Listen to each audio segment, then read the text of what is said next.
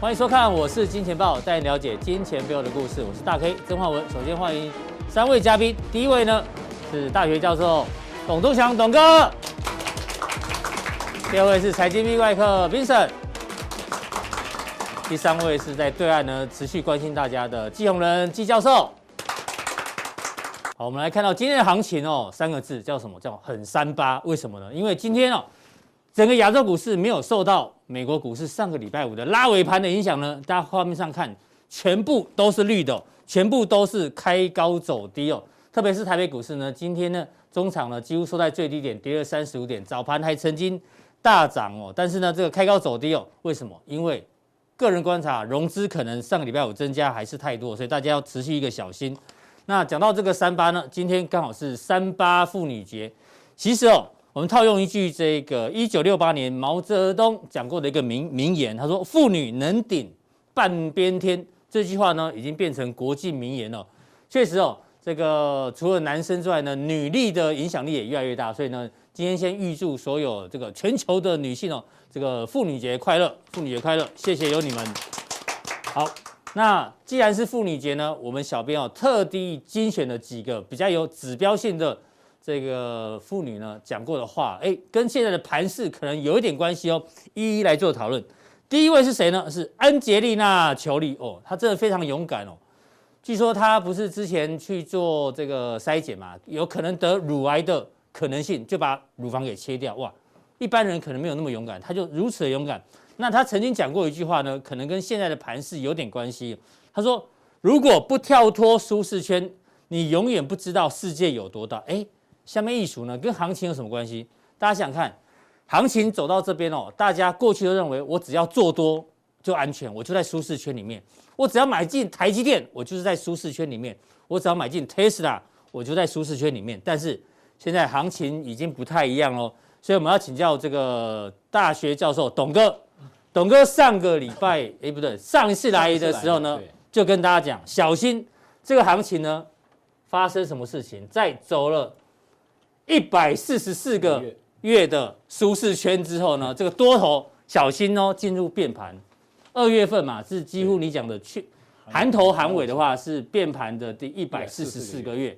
当初董哥还很细心跟他说：“狼来喽，狼来喽，狼这次真的来喽。”那确实。现在行情开始出现一个有点尖头反转的味道，那这个狼到底影响多大？到底听董哥帮我们做分析。已经有人跟在你后面讲了。OK，谁？第一个呢，好像是大摩的报告。大摩说有三个理由，说这一波的行情修正哦还没结束，要结束还早的嘞。第一个理由说，当然我们一直关心的美债值利率上升的关系，这股债会有一点变化。第二个，哎呦，很巧。去年股市崩盘也是在三月，对，呃，现在刚好也是三月，对，哦，当然他也提到一些这个成长型的股票呢，这个会往下，只有价值型的股票会往上，对，有一个我们常讲的那什么调什么调整，风格转换，对，谢谢 V 怪客。第三个技术面，他跟大家讲出现了头肩顶，因为颈线也破了，哎呦，所以。外资报告也不过如此嘛，告诉你头肩顶完成了，哎呀，我们也会嘛，对不对？我们讲很久了哦。好，这个是股市的部分。对，那现在债市呢？全球放空美债的部位也慢慢的一个增加，所以股债都看很空哎。对，所以董哥好像大家都接着你讲的，狼来了，大家都不相信，狼真的来了。对，哎呦，嗯。那这个地方其实股市涨多，我我只要听大家是大家会什么像温水煮青蛙，嗯、狼来了，狼来了，你听了一次都没什么感觉，两次没感觉、嗯、啊。那这个股市我们讲到技术分析里面的灵魂是什么呢？它就是费波那契数列。嗯、这个数列呢，影响到什么地方？我们都知道波浪理论嘛，波浪理论的结构，涨几波跌几波的结构。就是从费波那契数列去引导演演演化出来的，是。然后我们像涨的幅度，看从最低点涨到最高点，嗯，或者是从最高点跌到最低点，多头市场的涨幅跟上涨的时间是怎么来的呢？嗯，也是用费波那契推推导出来的。对。那多头市场结束跌到空头市场的结束点，这个跌的幅度、跌的时间怎么算出来？也是。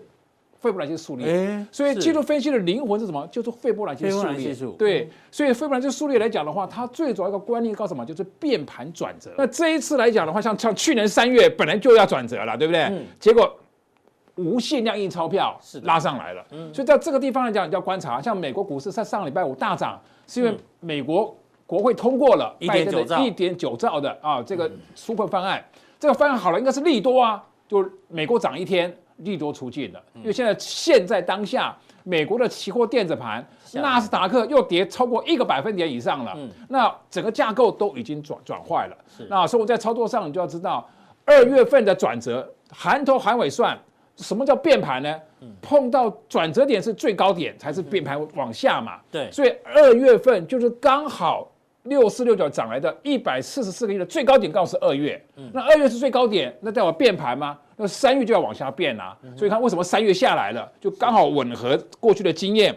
这一波涨二零九是涨上来，涨了一百四十四个月。用年的角度来看，第十三年。哎，刚才我们看到外资报告也讲了，哎，从去年三月崩盘，现在三月崩盘吗？那刚好你头含头含尾算。也是十三个十三啊，十三个月、嗯、啊，所以从月的角度来看是十三个月，从年是十三年。如果长期的趋趋势来看是一百四十四，所以怎么算哎，都都都吻合在这个地方。嗯，所以我一直听大家二月、三月的操作一定要非常的审慎，最多最多只能拿两成来打游击而已。是，有机会才出手，没机会不要出手。好，那我们这也跟各位讲过，这一波美国股市最重要的啊，最重要的就是美国的。八大天王叫做 FAN，就是五只嘛。等下我们下再再跟大家讲。那我们先看全球股市目前的状况。我今天给各位的是一个波段轨道图啊。我们有个有我们有一个一个大师啦，算大师，胡立阳大家也听过了啊。他有个地心引力引地心引力啊，股市地心引力，那就是这个轨道图。其实我在二十五年前也上过他的课啊，花了五千块。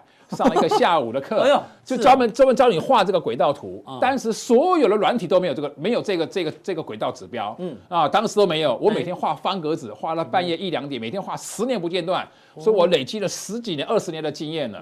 所以你看这图都很有感觉。对，这个轨道图告告诉你什么呢？它是一个波段轨道，为什么呢？因为这条中轴线是五十 MA，五十 MA 啊，就是季线嘛，嗯啊，那。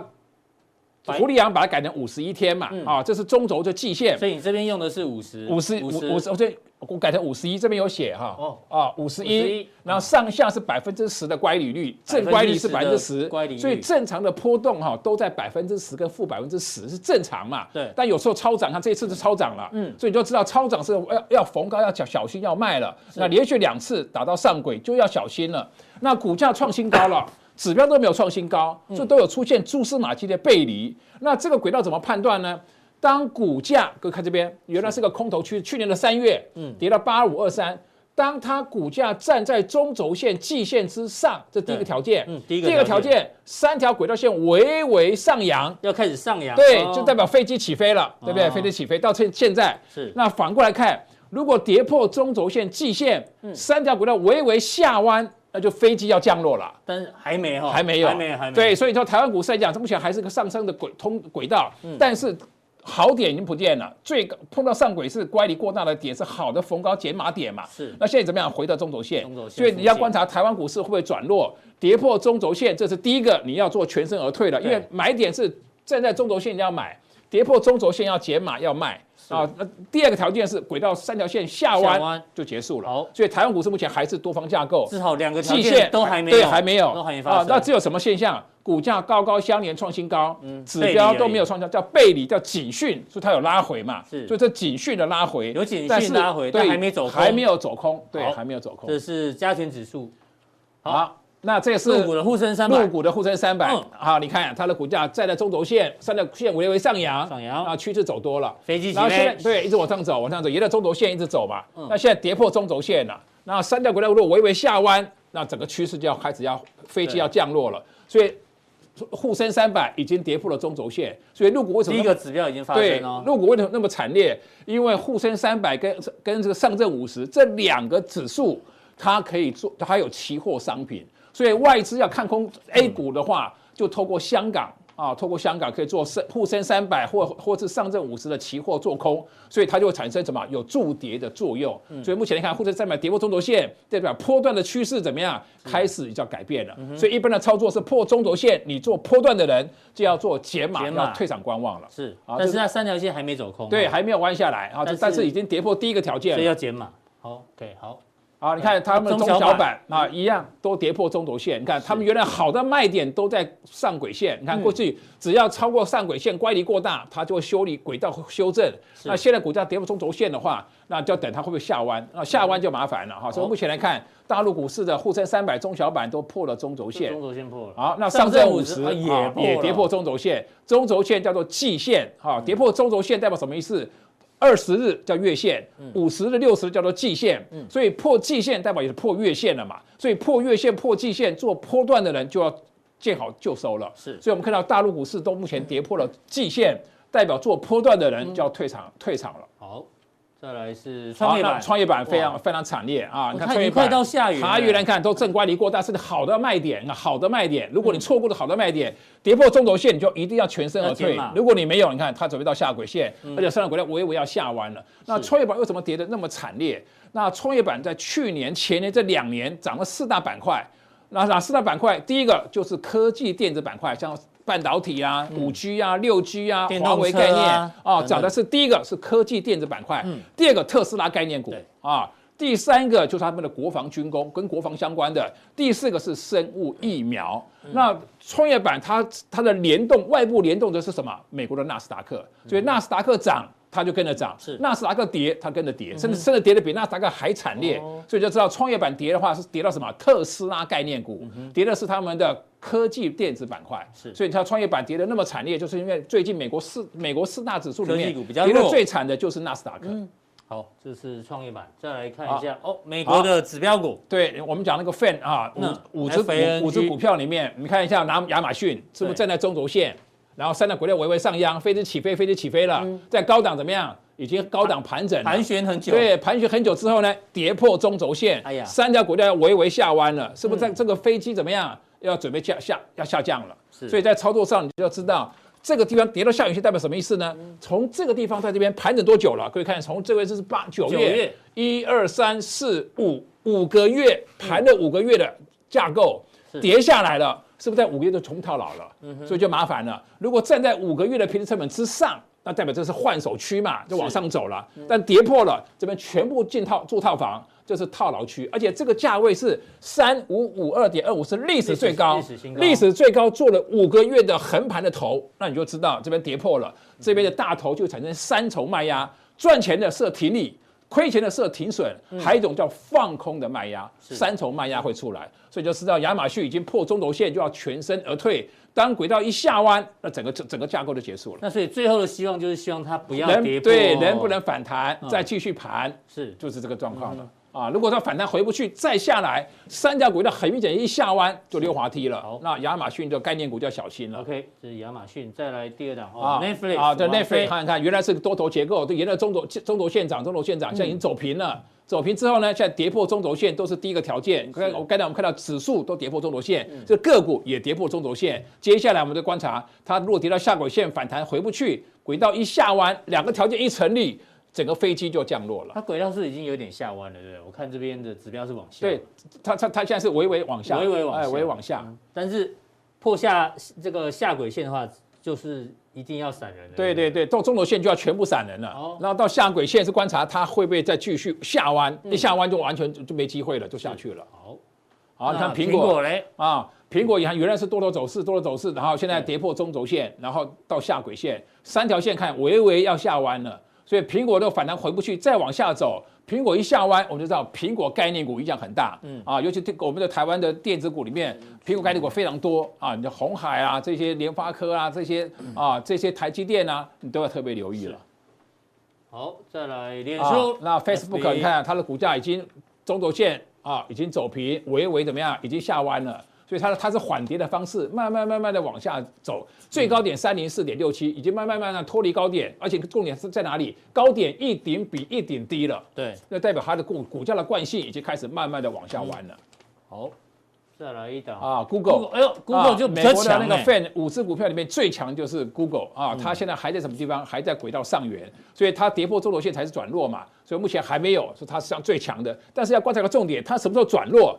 这边有个跳空缺口，对，缺口回补就代表涨势结束，现在还没回补，就还没有回补啊，所以还没有完全回补，有回下来有补掉一半，但是没有完全回补，所以 Google 会不会转弱？你就观察缺口。补掉了，就代表涨势结束。那横向盘整这边就是啊，就变做头了，那可能股价走势就要回到中轴线。所以目前来讲，只有 Google 是相对是比较强一点，对，在 FANG 里面，对，好，那待会在加强定的时候呢，董哥要帮大家追踪更重要的几档个股，加强定跟大家报告这些股票。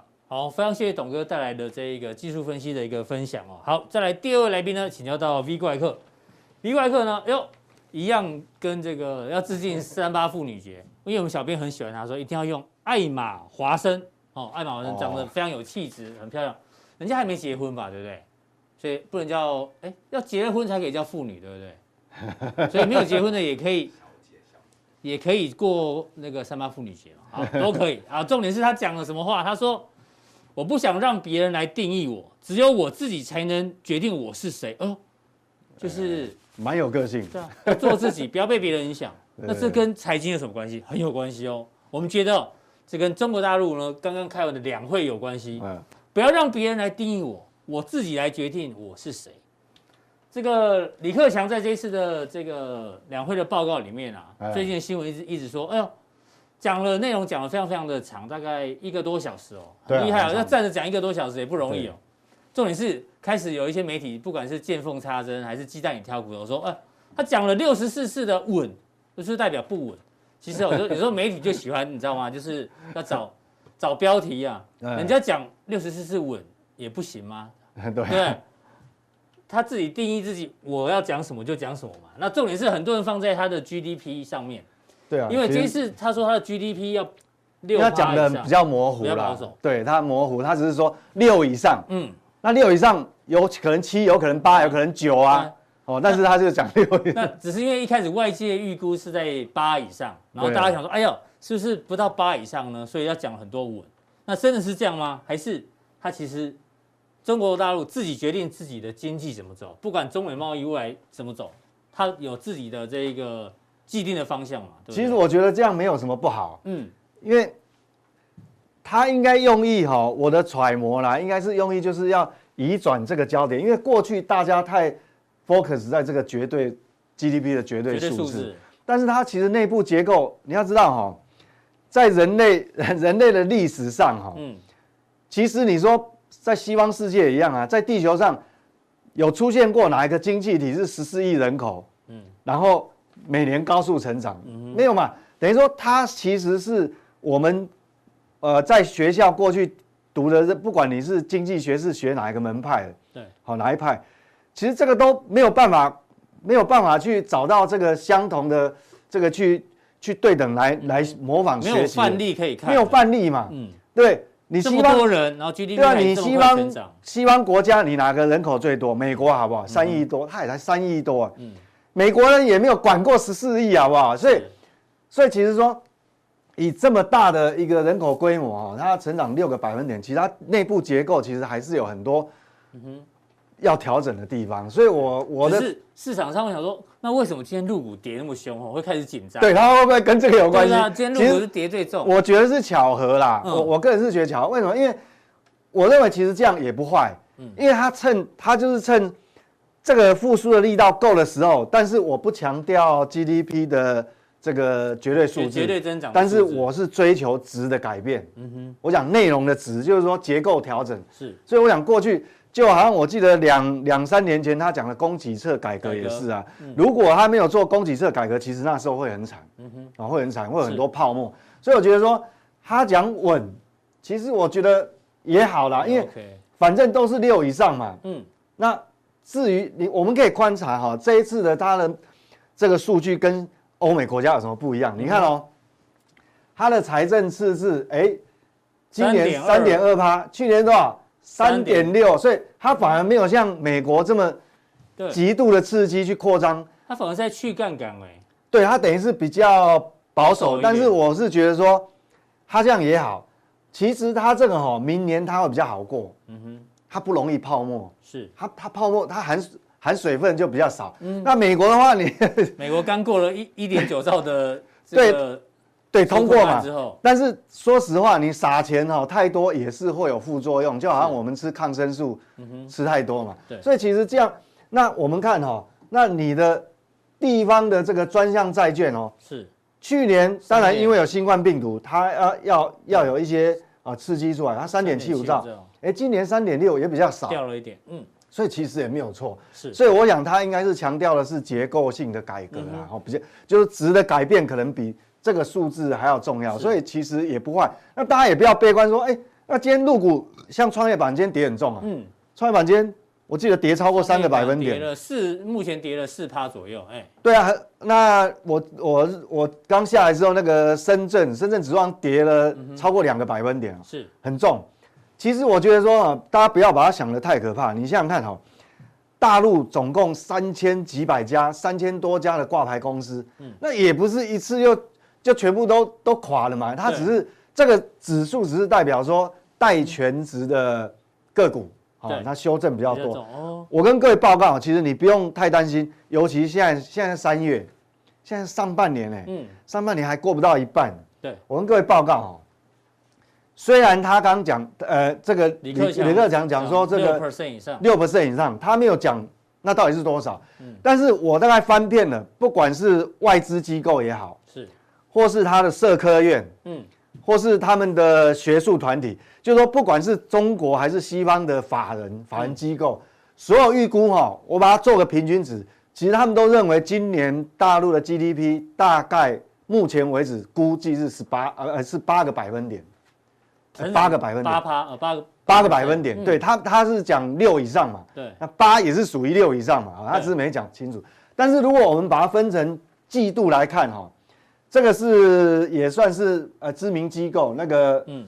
呃那个我忘记把那个标出来哈，是，好，那我们来看哦，这是第一季，今年第一季，第一季我特别用黄色的框出来，七点九五，大概十八个百分点，但是有基期比较低也有关系的，好，基期比较低。那第二季多少呢？七点，第二增长动能是七点八。嗯，好，但是去年的第二季其实是正增长哦，已经是正三点二了哦。是，所以实际上以这样的成绩来看，我认为上半年是没有什么大问题。即便你到第三季来看，它还是恢复常轨啦。六，过去都是六，不是吗？对，它只有回到六了啊。嗯，那我们再看去年的基期，去年第三季是多少？四差不多五嘛，四点九等于五嘛，所以不错哦。所以原则上只要在这个之之前哈，我认为。上半年至少在上半年，其实都是安全的。嗯哼，好，我想基本上你看到这个动能，代表因为会这样子，代表哦，它所有挂牌的公司，它的获利，嗯，翻上来的速度一定是很快嘛，啊，所以我我是觉得说，中国大陆我的看法是这样，所以我们不用。陆股今天虽然跌的比较重，但是 V 怪客觉得就 GDP 的本质来看，对，上半年而而且最安全，对，而且这个反而会创造好的买点，好的买点机会，比如说。我记得我们在这个两两个多月前提的，像我举例，比如说那个什么中国电动车 ETF，嗯，你想想看，当初我们买当然很便宜嘛，是，好，那你如果是两两三个呃两个礼拜前买的，就比较，那当然你你现在短套，那你想想看。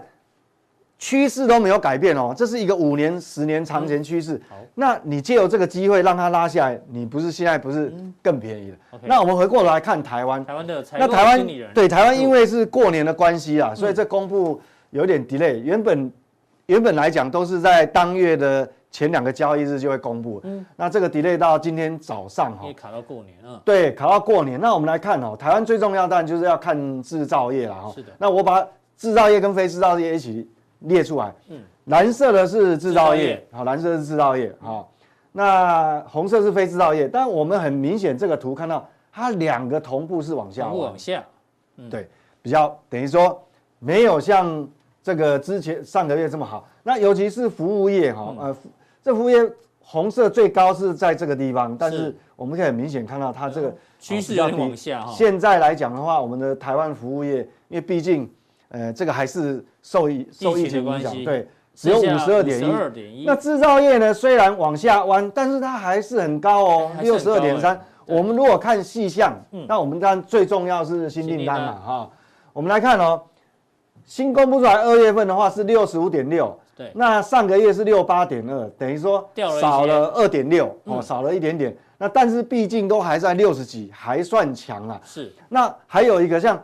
我们看交货的速度其实还是很慢，嗯，好，还是很慢，对还是很慢。还是卡在一些我不知道这个生产的环节哈，但是基本上，哦，这个还是有点慢。那我们看客户存货，嗯，客户的存货部分比上个月更低哦，是，好，比上个月更低所以代表说，其实我们每个月在现在很热嘛，一直在努力的生产。是，连上游的不管钢铁、塑化、造纸，嗯。哇，那个景气热度都上来，拼命生产，可是存货还是还是拉不起来，还是在往下掉，所以代表这个下游的需求确实是很强啊。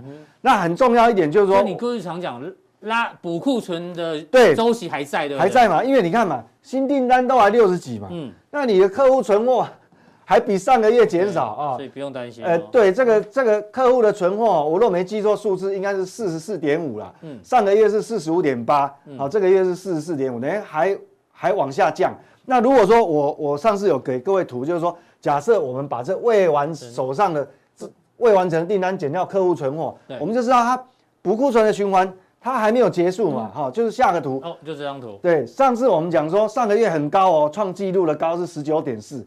那如果我们把那个这个月的新的数字一减的话对，就未完成订单减到客户存货，因为电脑资料来不及更新，这一这一根是我自己画上去的，哦它是多少？它是十六点一16.1，哎，我写在这个旁边，十六点一。那上个月是十九点四，下这个月是十六点一，代表说有一点拉近了。对，但是整个补库存的循环是还没有结束哦，因为我们看哦，这个有时候对不对？会有一段时间嘛。对，那那你要让它下来哦，除非它是连续一个月、两个月、三个月哦，那可能景气的渐渐就就会比较热度就降温就会，转向，对，降温。所以现在只有第一个月往下掉，对，所以原则上我的看法就是说，这回回到解释，如果回来看台股会怎么样？我的解读是说，这个地方代表说，它的这个这个库存循环的高峰，现在是在高档区高峰，高档区，对，高档区，那也代表说，你既然掉下来，嗯，那还没有连续两个月，那不要紧。但是哈，我大概可以稍微做研判呢，台股哈就跟我上次讲的一样，应该就是一个高档的区间震荡。区间震荡，你说要立马立刻往上再创新高，攻到一万七，嗯，可能就没那么比较对，几率比较小。为什么？因为这个有点掉下来，那掉下来，但是它还是在循环里面哦，这个这个 cycle 还没有走完，所以也不用太过于担心啦。所以台股还是用区间的角度来看啊，对对对对，那当然我们看美国的环境哈，嗯，上礼拜五有一个很重要的数据叫做这个非农非农新增就业嘛，我记得上上礼拜上礼拜四的时候你讲的是是 ADP 嘛？ADP，那 ADP 是民间，那民间民间过去来讲的话，通常还是跟官方有时候会有一些误差这次真的就有落差的，对就有误差。大家一跳。那有一种可能，就是因为前一阵子不是美国那个冰风暴啊，不是，哦，弄弄到最后还还断电啊，缺电有没有？嗯。哦，那个气候，那因为那个导致哈会中断一到两周的有些行业它没办法上工，是。比如建筑啊，或是有些，那变成说我们上次有解释说，ADP 民间产业它是以这个前横跨就前两周，所以这个跟非农非农你整个月算的话，还是会有误差。是。但基本上我们还是按照官方的啦，我们啊，非农这次公公布了这是官方的，超级优于预期啊，对超级优于，因为它这次公布出来是新增加三十七点九万人，那原本预估市场预估只有二十一万嘛，哦，所以落差很大，就优于预期，好优于预期，所以而且哈，我想重点不只是这个月优于预期，嗯，各位如果有看数据哈，你大概仔细一点的人哦，你会看到他还偷偷把上上个月上个月本来上个月是增加四点九万，他低估太多了，他还上修，所以你说，坦白有时候我们讲哦，美国官方也是会造，我不能讲造假啦，就会调整调会整调整它的数据对对的对哈。你看，那上个月本来四点九，怎么现在上修为十六点六？六。哎，这个误差超过十万哎。如果因为这个数字拿去做了错误的决策人，对要不要找要不申请国赔吗？哦，这哦这这这如果在台湾可能被申请国赔对了。啊，对，那你看他上个月上修，这个月又又有预期，嗯，哦，那等于整个就业状况就很就不错了，所以所以我想应该，我是觉得说，当你这个这个刺激方案下去的话，它只会正向循环，嗯哼，好，那那当然我我我们最近还是受这个干扰。比如说我们在看哦，嗯，礼拜五它还是盘中有创新低哦，是。哦，盘中还是有创新低，所以所以一直目前一直围绕在这个地方，等于这个还没有完全正式结束。像现在我记得早上美股电子盘本来是红的，嗯，后来也翻黑，还还跌了一百多点，对，那我用一点。短短的时间哈，来解释一下，就大家非常担心这个通膨的问题啊，通膨的问题哈，因为尤其你这个就业又优于预期嘛。我跟各位解释哈，我举一个大家都听得懂的这个逻辑哈，比如我举红海的例子，好，比如说现在来讲，我们讲说啊，这个需求上来了，嗯，那供订单很多，那来不及消化，如果是我们的郭董，他会怎样？赶快聘更多的人来帮忙。对，加班生产嘛。本来有的生产线只有两班，我现在连三班制都开下去了。嗯。所以三班制嘛，对不对？加紧生产，所以那供给就升上来嘛。对。所以供给上来，那就跟需求可以对应，供供需就平衡。嗯。所以就就不容易价格有波动嘛。嗯。要要那个供供需的缺口差很大，但就会价格就会波动。对。所以以红海这种。大量生产制造业来讲是这样嘛？是，好，那重点来了，就是说，如果你需求这么旺，我就加紧生产就好了。对，那会不会有通膨？嗯，不会嘛。好，那聪明的人一定从我这个这句话的逻辑就会想，嗯、那什么状况之下会通膨？嗯哼，就是当我红海，我接了很多订单，对，我也打算要开三班制生产，但是我聘不到员工。哎呦，那就没办法。呃，生产就没办法增加，对，供给没办法增加嘛。我机器设备也买好了，也架好了，就是没有人，就是没有人。哎，所以供给出不来，这样就会有通膨，价格就会起来，价格就会起来嘛。就像半导体一样嘛，半导体就我产能都满了啊。是，你车用电子，你你国际车厂再怎么下单，我交不出来就是交不出来啊。对，所以后来就涨价嘛，而且还涨不止一次。嗯，好，这所以说通膨是因为是这样。好，那重点来了。你从我刚刚的逻辑，你应该就很容易通。我们不用讲什么什么凯恩斯学派什么学派、嗯、啊，那个一大堆讲的都废话。我跟你讲，嗯、用供需了解，那就是说，除非一个状况就是我找不到人。对，好，那重点来了，看到底有没有找不找不到人。现在失业率还跟红色是失业率，率现在六点二，跟以前有没有差多少？这不到四哎，嗯、那代表哦，就当你很多人没有找不到工作，对，当你要所谓的。恶性通膨，或是比较严重的通膨，我们不要不要讲恶性啊，恶、嗯、性可能要呃地缘冲突战争才有可能。就是讲比较严重的通膨，你到底有没有可能有通膨？对，就是说你一定要在充分就业的状况之下，充分就业就每个人都有中都有工作。那嗯，那我都已经中过啊，有工作啦。你红海再怎么找人，那除非你用一点五倍或两倍薪水来挖我，是，那那我就去嘛。对，好，那你用一点五倍薪水挖我，是不是工资就上涨？对。所以就涨价嘛，嗯，所以好，那现在有没有充分就业？没有充分就业。所以我我的要强调就是说，大家市场一直在讲通膨，通膨，嗯，那真的有可能通膨，真的有可能会来吗？这几率有多高？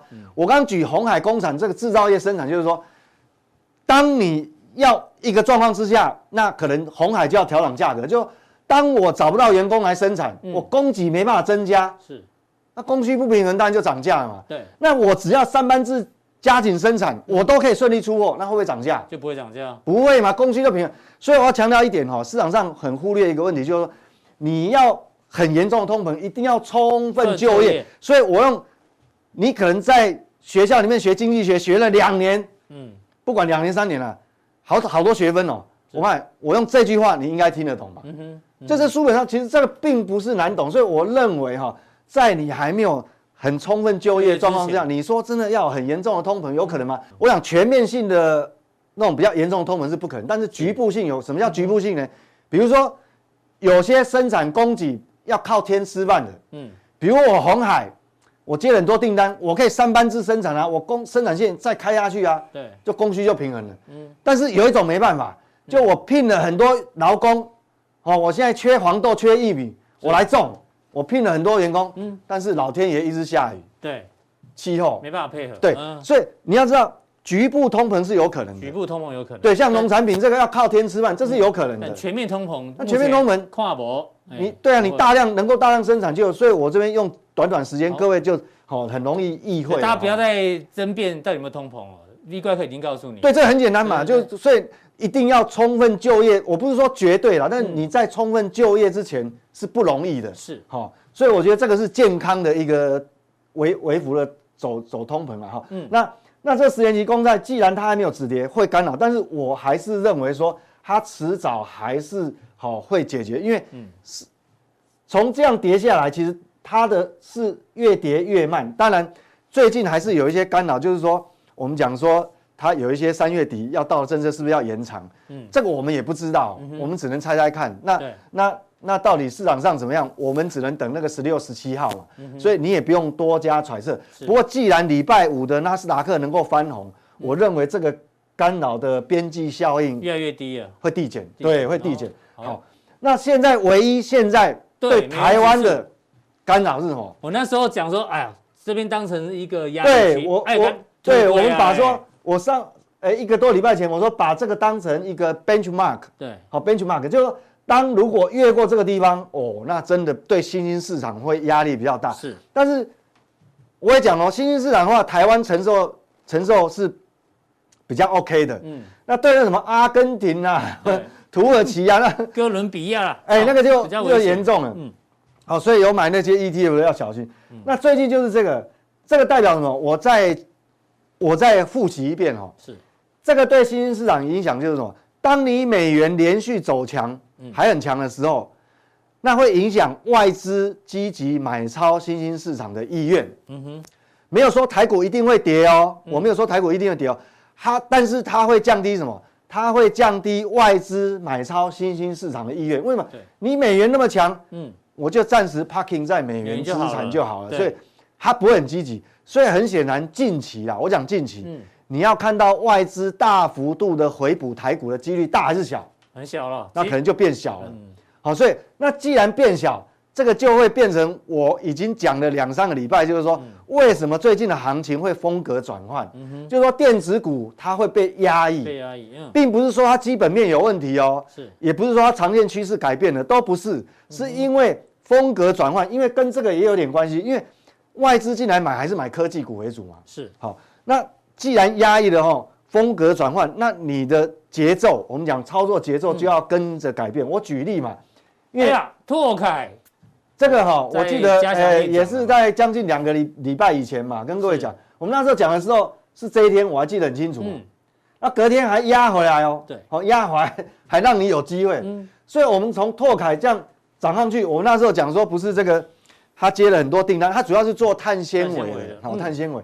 那这个接了，他接了很多这个手上订单嘛，是好。其实像大陆最近那个安全帽为什么卖的卖的那么好，好像跟他们法令规定也有关系啊。真的，他们现在规定每个人都要戴安安全帽，是不是？好像有越来越多城市是强制，以前好像没有强制。是是是。那那安全帽也有分两种哦，嗯。比较一般的是用那个那个玻璃纤维做，那比较高档的呢是用碳纤维做。碳纤维这种比赛在用的。对，所以它卖的很好。那其实不止的，它卖最好是那个我们讲说那个电动自行车的车架，车架是碳碳纤维嘛哈。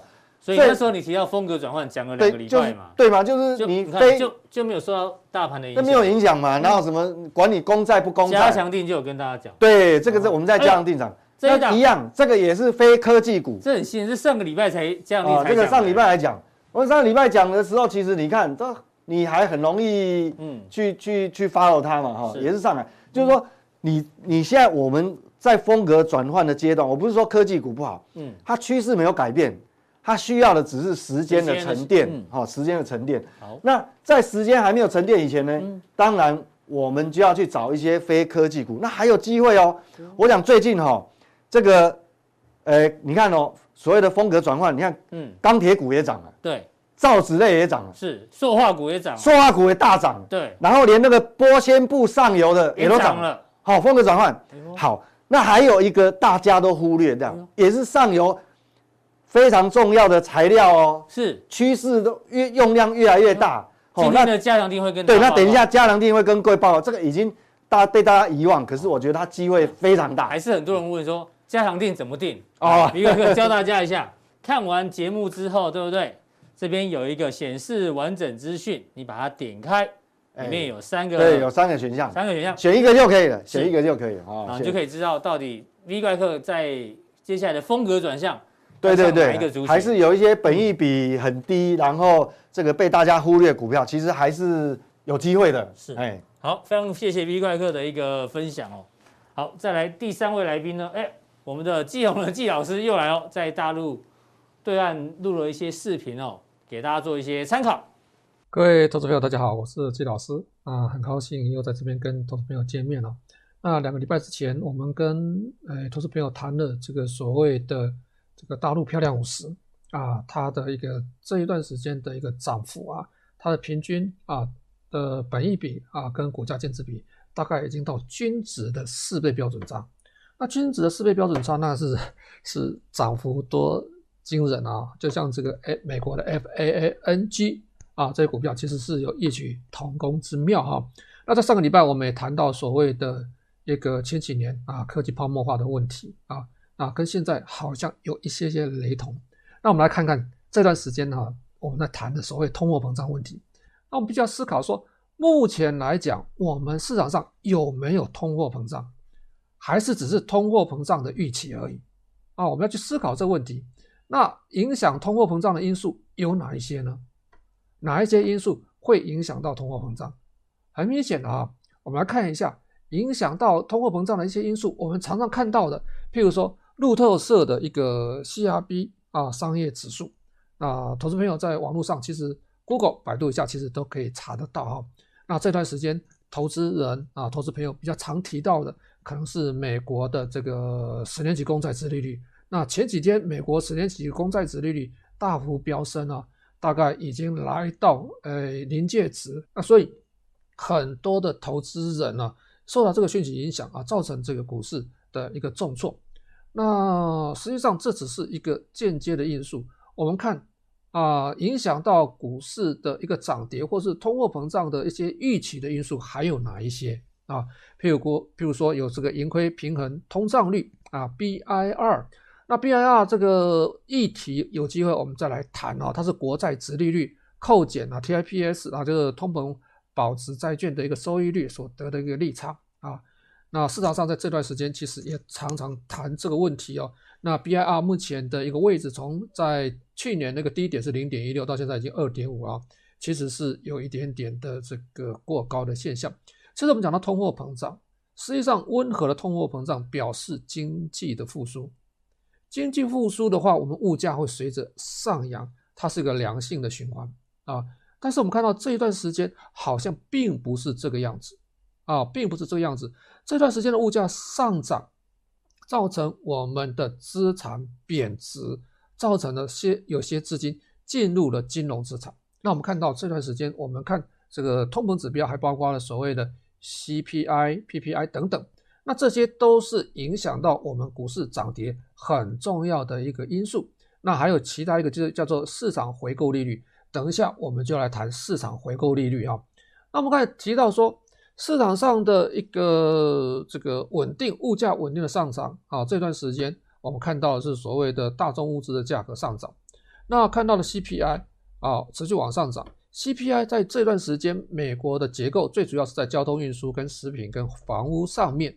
那 PPI 也持续往上涨，PPI 往往上涨主要是采掘类啊跟原物料，我们看到这大宗物资往上涨，包括油价往上涨，大概都是这个原因哈。那我们看到说所谓的这个十年期国债殖利率往上涨，十年期国债殖利率为什么往上涨？啊，原来在流动市场上，债券利率的往上扬会造成债券价格的下跌，反过来说，债券收益率下跌，债券价格就会上涨。但是最近一个月以来，美国十年期国债的收益率出现了大幅度上扬的迹象。那在这个情况之下，使得美国十年期国债的价格也出现了大幅下跌。这也是为什么在上个礼拜哈，这个美国股市有一个大幅震荡的情形的原因。那在上个礼拜五啊，这个这个 FED 主席啊出来讲话了哈。那使得我们看到美国股市形成了一个很重要的 V 型反转，但是这个 V 型反转是持续往上弹升的一个迹象吗？还是只是一个假象？这就是我们要看的一个很重要问题。这个问题就是在于说，造成这一次通货膨胀的预期的因素到底是哪一些形成的？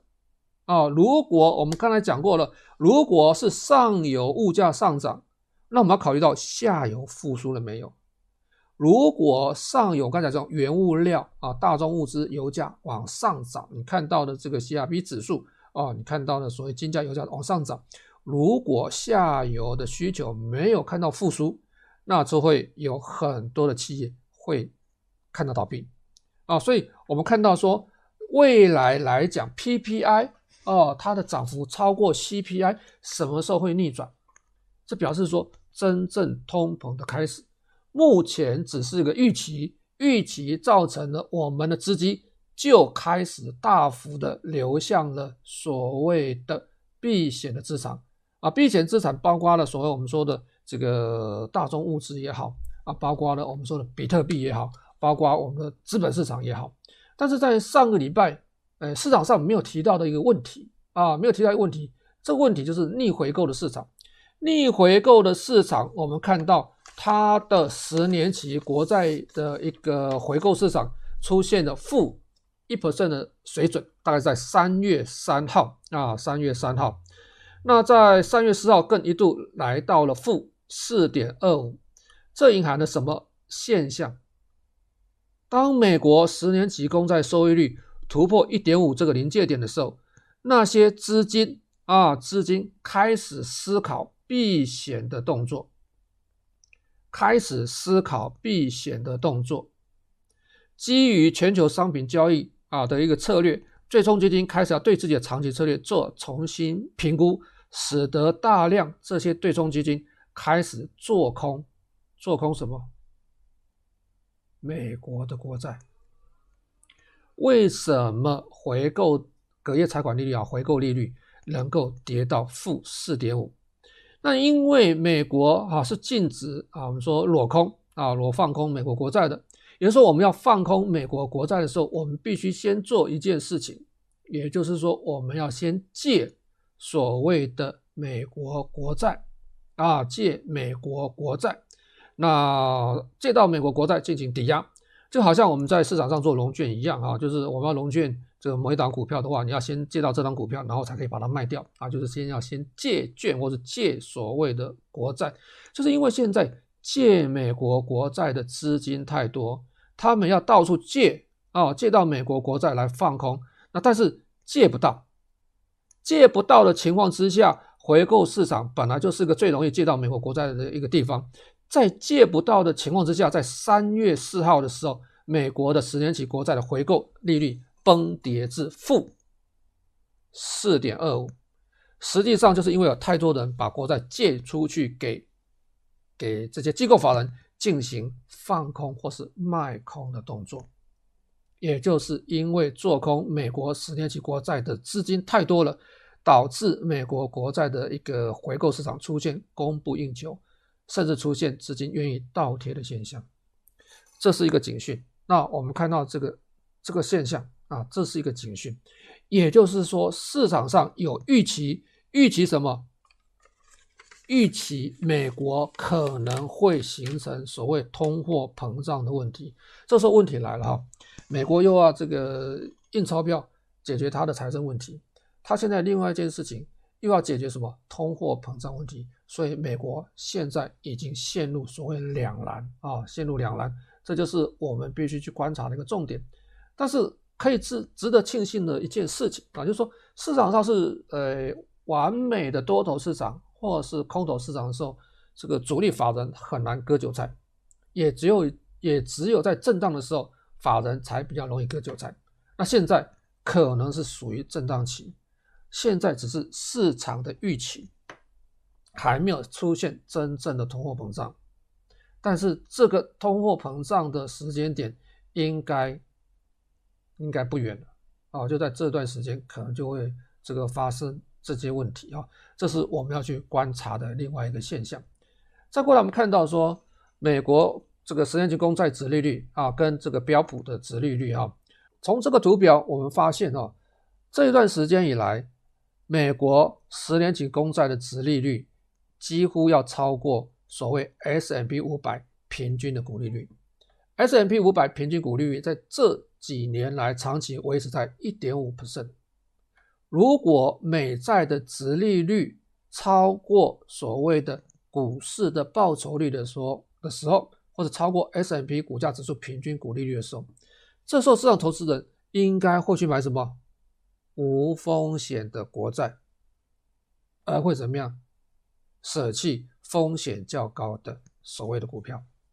所以，如果市场上的预期跟我们刚才看到的这种回过回购的利率持续在这个地方做突破，或是回购利率持续维持负值的话，在这个情况之下，会卖所谓的股票，进入所谓的无风险的债券市场上。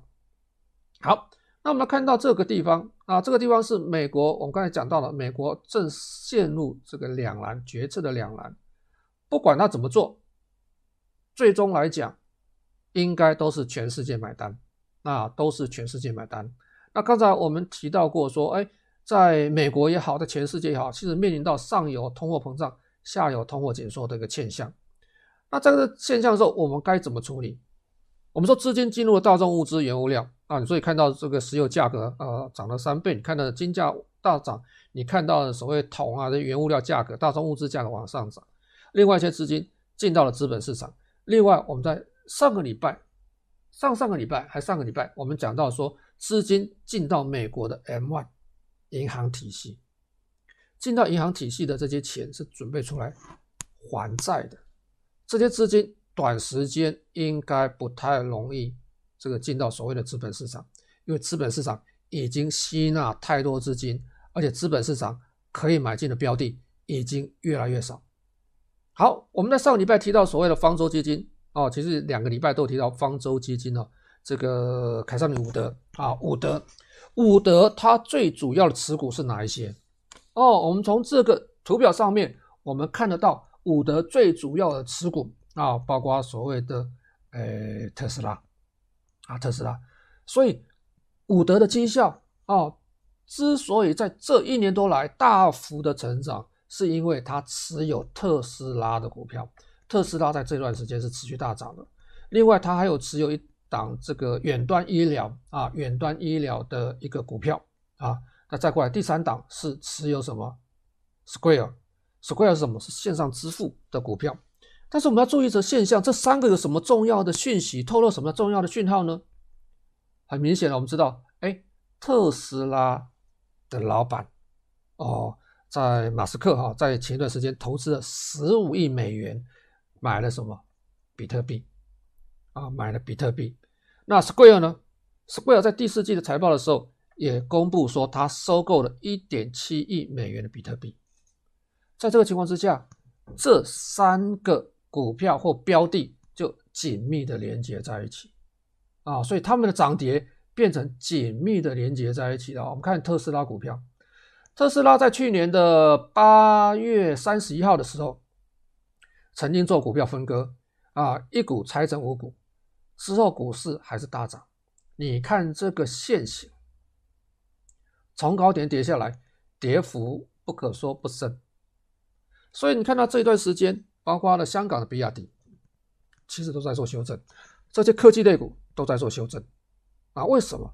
因为这些股票已经超过它应有价值了，这些股票已经不从事它本业，他们的资金去做什么？做投机性的商品，它变成一个投资公司了，哦，这是我们要去思考的问题，哦，那我们说，呃，市场上割韭菜啊，一定是在震荡整理的时候割韭菜。所以我们不排除啊，这特斯拉这种大幅修正股票还有往上推升的空间。好，再看看看到这是什么股票啊？是什么标的？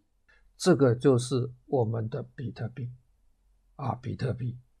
比特币在这段时间的波动性其实也很大，所以这段时间啊，比特币投资者被断头的资金其实很多啊，这是我们要去注意的另外一个讯息啊，这是比特币的一个。日 K 线图啊，日 K 线图，其实你很明显说，这一段时间以来，尤其从去年这个疫情之后，它的走势都是形成暴涨的，就形成喷出的走势。跟我们谈到的这种科技泡沫化也好，那千禧年啊，两千年千禧年那一段走势也好，最后的喷出，在最后喷出的阶段哦，所以这种涨幅过多的股票、过大股票，我们的投资朋友还是要稍微谨慎一点。